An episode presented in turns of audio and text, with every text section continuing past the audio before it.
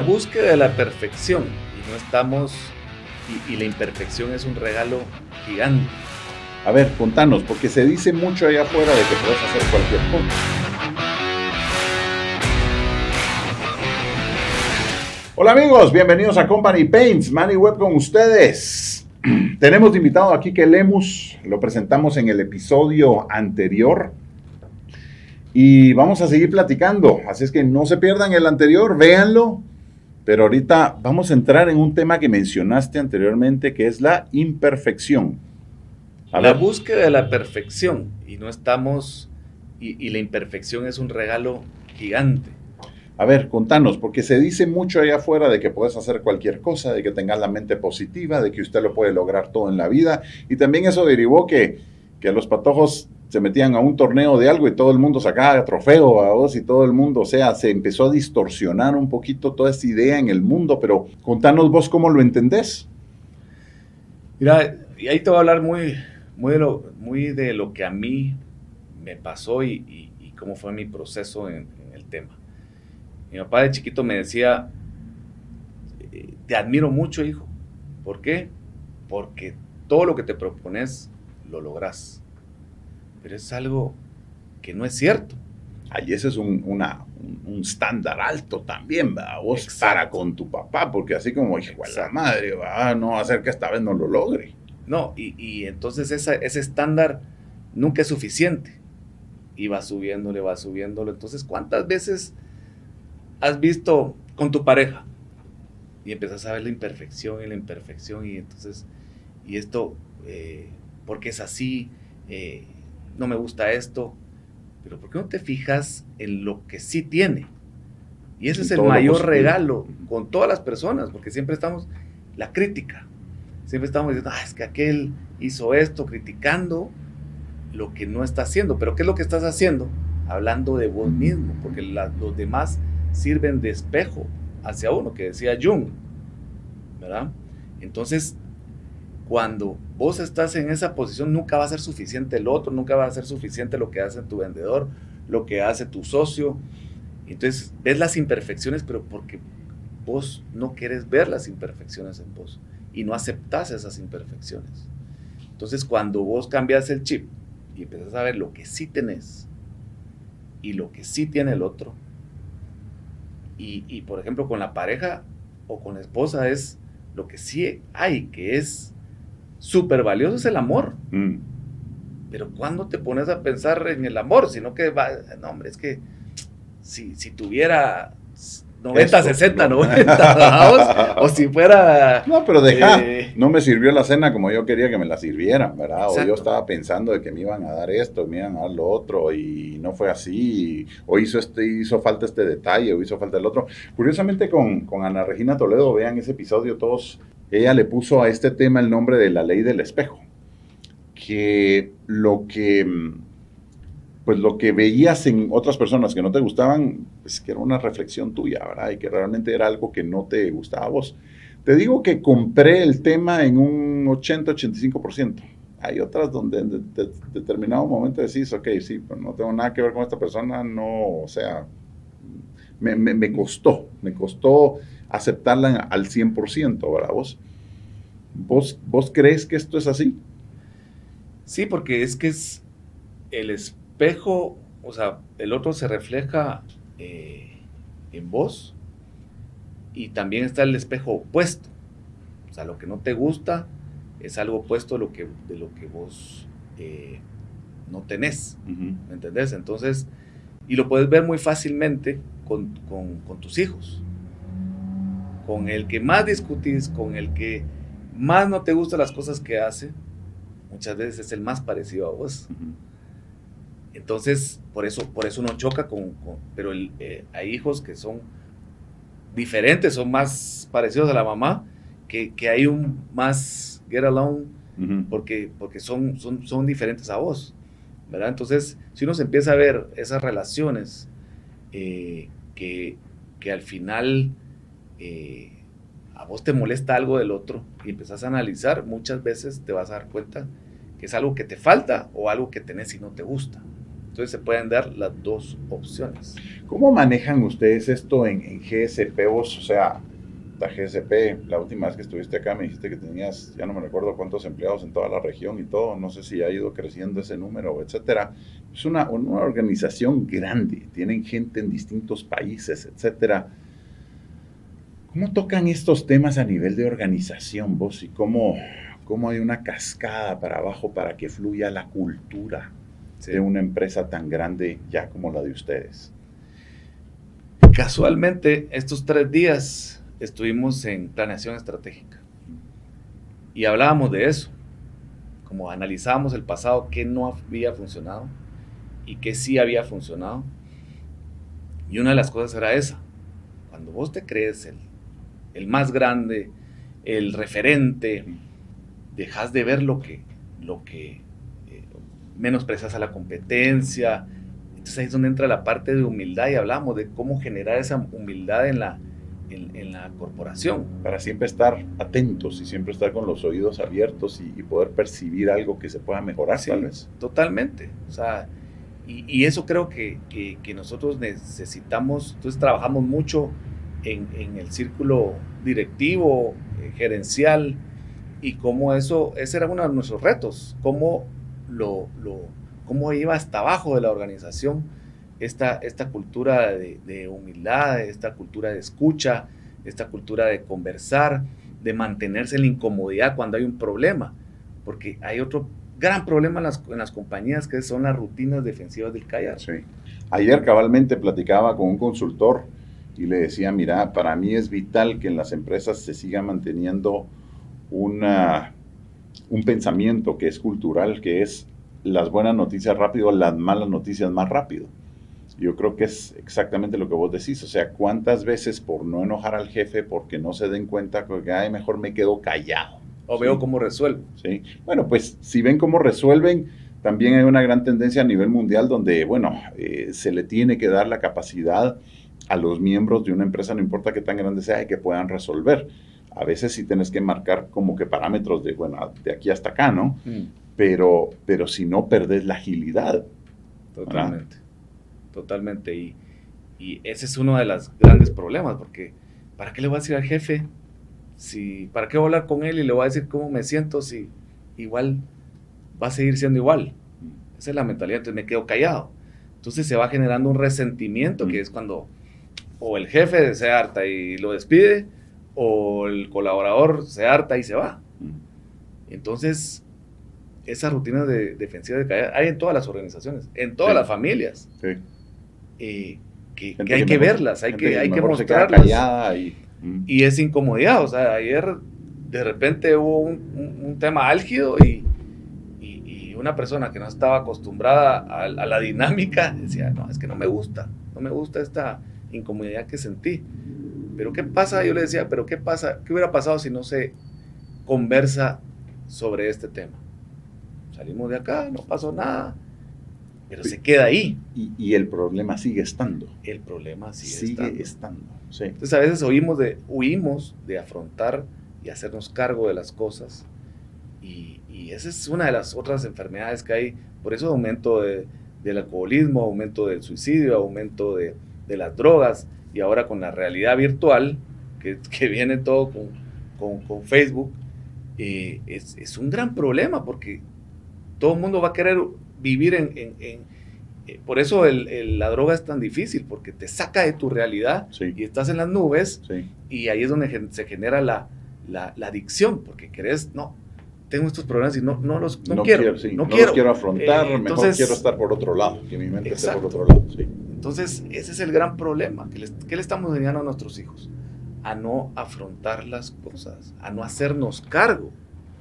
Entonces, preferimos huir entonces ese es el gran problema de las compañías de, la, de, de, no hablar. y, que Para, y que para eso se le tiene que enseñar a las personas a desarrollar el carácter, ¿no? Entendiendo que el carácter no es el que es el más gritón y el más, eh, sino que es esa templanza de carácter, ¿verdad? O sea, eh, hay, hay, personas que a la hora de tener que expresarse, tener que decir algo, tienen N cantidad de sentimientos acá adentro, vamos, y que no los permite realmente expresarse y decir lo que tengan que decir. Y a veces son cosas sencillas, ¿sí? Veces pueden ser más complejas, ¿no? vamos al balance, nuevamente el, equilibrio que debe de haber.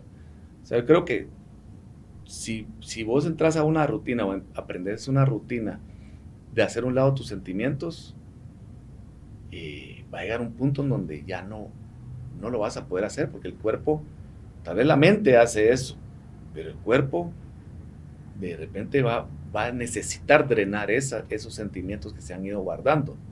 Entonces te diría no, no anularlos, pero sí aprender a, a mantenerte ahí sin perder la cordura, sin, sin eh, te puedes enojar, pero, pero no vas a gritar o te vas a ir de la conversación, sino, o el miedo, el miedo o te paraliza o te impulsa.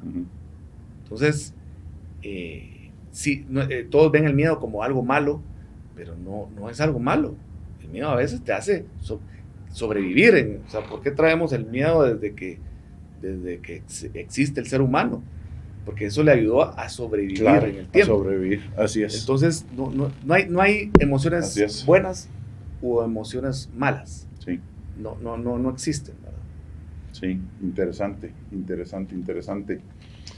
Pues uno de los temas también que quería tocar con vos era eh, lo que es el aprendizaje versus la transformación. Eh, ya que nos estamos metiendo en, este tipo de profundidades, a veces cuando la gente les das una capacitación, los mandas a un curso, pues están aprendiendo algo. Pero ¿cuánto les dura ese algo que están aprendiendo?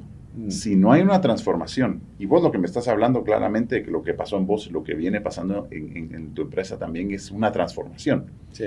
No simplemente es que estoy aprendiendo algo, sino que me estoy transformando, es decir, estoy dejando de ser de una forma para convertirme en otra y esta que me permita, obviamente, pues, pues ser mejor, estar más atento, mm. eh, eliminar algunas cosas que se tienen que eliminar y etcétera. Y bueno, ¿verdad? ¿Qué, ¿Cuáles son tus pensamientos acerca de esto? ¿Qué, qué opinión tenés?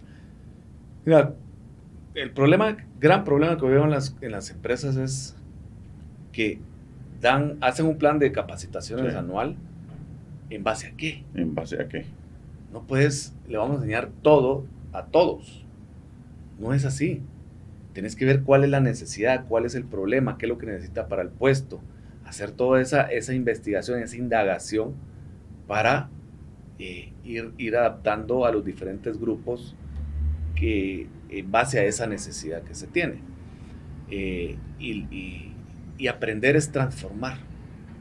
Si vos estás cerrado al aprendizaje, y no técnica, no técnico, precisamente, porque ahí es donde tiene que haber un balance nuevamente, el equilibrio de, de lo técnico con las competencias blandas. Porque si vos no corregís esto, no vas a poder aplicar esto. Sí, Y, a veces las competencias blandas se dejan por un lado en las empresas y, muchos se fijan únicamente en, las, en los aspectos técnicos o capacidades técnicas de las personas. Pero si no están ambas, el trabajo no se va a hacer como se debe hacer. Sí, porque ahí venimos con, con las expectativas, lo que hablábamos antes de, de esto, ¿verdad? a veces uno espera que el vendedor sea excelente con el PR, sea un, de esos que andan con el cuchillo en la boca, que sea ordenado, que sea estratégico. Queremos todo de, de, de, de esa posición, cuando es imposible, no todos somos buenos para todo. Sí. Entonces es definir qué es lo que necesitas en este momento en tu compañía y, y evaluar tanto las, las, las competencias como las incompetencias para saber qué puedes esperar y decir, bueno, yo estoy contratando a esta persona, pero sé que tiene estas oportunidades en las cuales quiero trabajar porque creo en el recurso humano. Pero cuando estás a ciegas, ¿cómo vas a trabajar con él? O si te vas solo por la primera entrevista, que hay gente que se vende muy bien y a la hora a la hora es otra, la hora, es otra cosa. cuestión. Sí, sí. Realmente hablábamos con Ana Regina y decía, es curioso cómo a las personas se les contrata por lo que dice su hoja, ¿sí? su hoja de vida, y se les despide por el carácter. ¿Sí? Así es. Y entonces decís, sí, pero en papel es la persona que cumple con todo, pero a la hora de trabajar con esa persona puede ser que existan dificultades, etcétera, etcétera. Pues, Quique, realmente temas interesantes. Eh, siempre es un gusto tenerte en Company Paints. Aprendemos un montón. No hay nada como, mira, aprecio mucho cuando vienen consultores y hablamos de, temas de consultoría de empresas. Mm. No hay nada como, como una persona en tu posición, con una, una empresa con tantos colaboradores en distintos países de la región, que lo vivís y que realmente estás en el día a día buscando de que toda la organización y todo sea mejor. Así es que, pues nuevamente, gracias por estar en Company Paints. Eh, el título de Chief Visionary Officer, pues me sigue, me sigue fascinando. Y sí, es momento realmente de que, de que todos los gerentes, empresarios, emprendedores, nos demos cuenta de cuáles son nuestras habilidades realmente y no pretendamos hacer aquello para lo cual no somos buenos. Uno de los temas que sucede siempre es el emprendedor pone la empresa y piensa de que él es el apto para administrarla. Emprendimiento y administración son cosas completamente distintas. ¿Algún último pensamiento, Quique? Pues más que todo invitar a, que todos generemos esa conciencia. Y es bien difícil, totalmente es difícil. Volteemos de vez en cuando esa cámara, eh, no entremos al, eh, a las rutinas en donde estemos siempre en el hacer, en el movimiento, sino busquemos esos espacios de, reflexión, pero no reflexión del otro, sino reflexión, nuestra. nuestra. Mm. Y yo creo que, yo heredé la, religión católica, pero gracias al caos y al cuestionamiento, sigo siendo católico, pero a mi manera. Lo que yo, lo que yo estaba buscando yo construí mi relación con, Dios. Con Dios. No fue lo que yo heredé. Entonces, Dios es súper importante para mí, ¿verdad? Eh, es súper importante que esté en todo y entregarle nuestra vida a Dios y que, y que la vida, la vida y Dios siempre te van a mandar situaciones, personas que te van a retar, que te van a meter en ese caos, pero que realmente cuando uno sale de ese caos es súper gratificante porque uno ve lo que aprendió, no la desgracia que pasó. Entonces, eh, para mí me ha funcionado el, el, hecho de, tener a Dios cerca. Y creo que eso se ha ido perdiendo. Eh, y respeto si alguien no cree en Dios o tiene diferentes religiones. Yo, no, no, critico eso. Lo que sí es, porque al no estar Dios en, la humanidad, y cada vez es menos, mm. el ser humano quiere ser Dios. Mm. Y ese es el problema. No, y eso es lo que nos venden ahí afuera. Otra vez, en el post puedes hacer de todo, cualquier cosa, etcétera, todo está a tus pies, etcétera. Y, y sí, se va, se va tergiversando un poquito esa idea. Quique, te tengo que hacer una última pregunta para ir cerrando con el tema. ¿Qué haces o qué consejo le das a alguien que ha identificado a una persona que es lo, la persona en este mundo que saca lo peor de él? Lo peor. ¿Sí? ¿Qué decís? Ver o revisar qué es lo que tiene que ver eso o, esa persona con vos. O sea, ¿por qué te molesta tanto? Y las sorpresas son impresionantes porque te vas a dar cuenta que tiene que ver con vos. ¿Sí?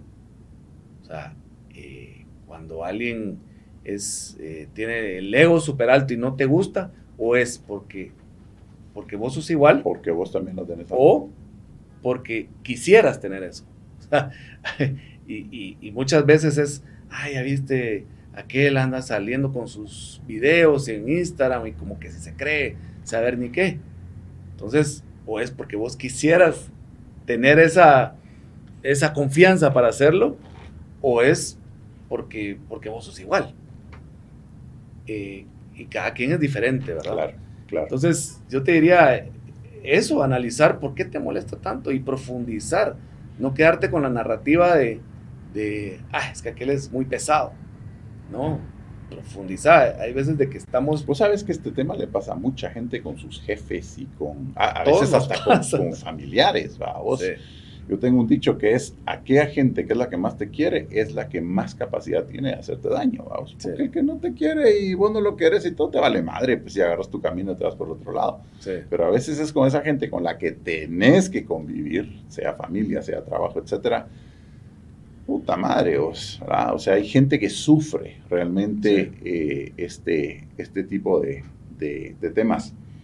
Eh, pues para todos los que quieran hacer videos y tengan algo que decir, hagan videos, hagan videos, súbanlos, tengan, tengan su canal. Ningún video va a ser perfecto y nadie lo va a saber todo, pero aquello que tenés que decir y compartir, compartilo.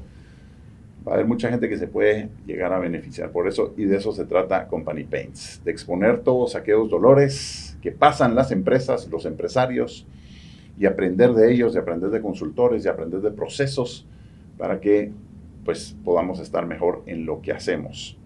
Quique, muchísimas gracias por haber estado con nosotros en Company Paints. Buenísimo, siempre es atinadísimo tenerte.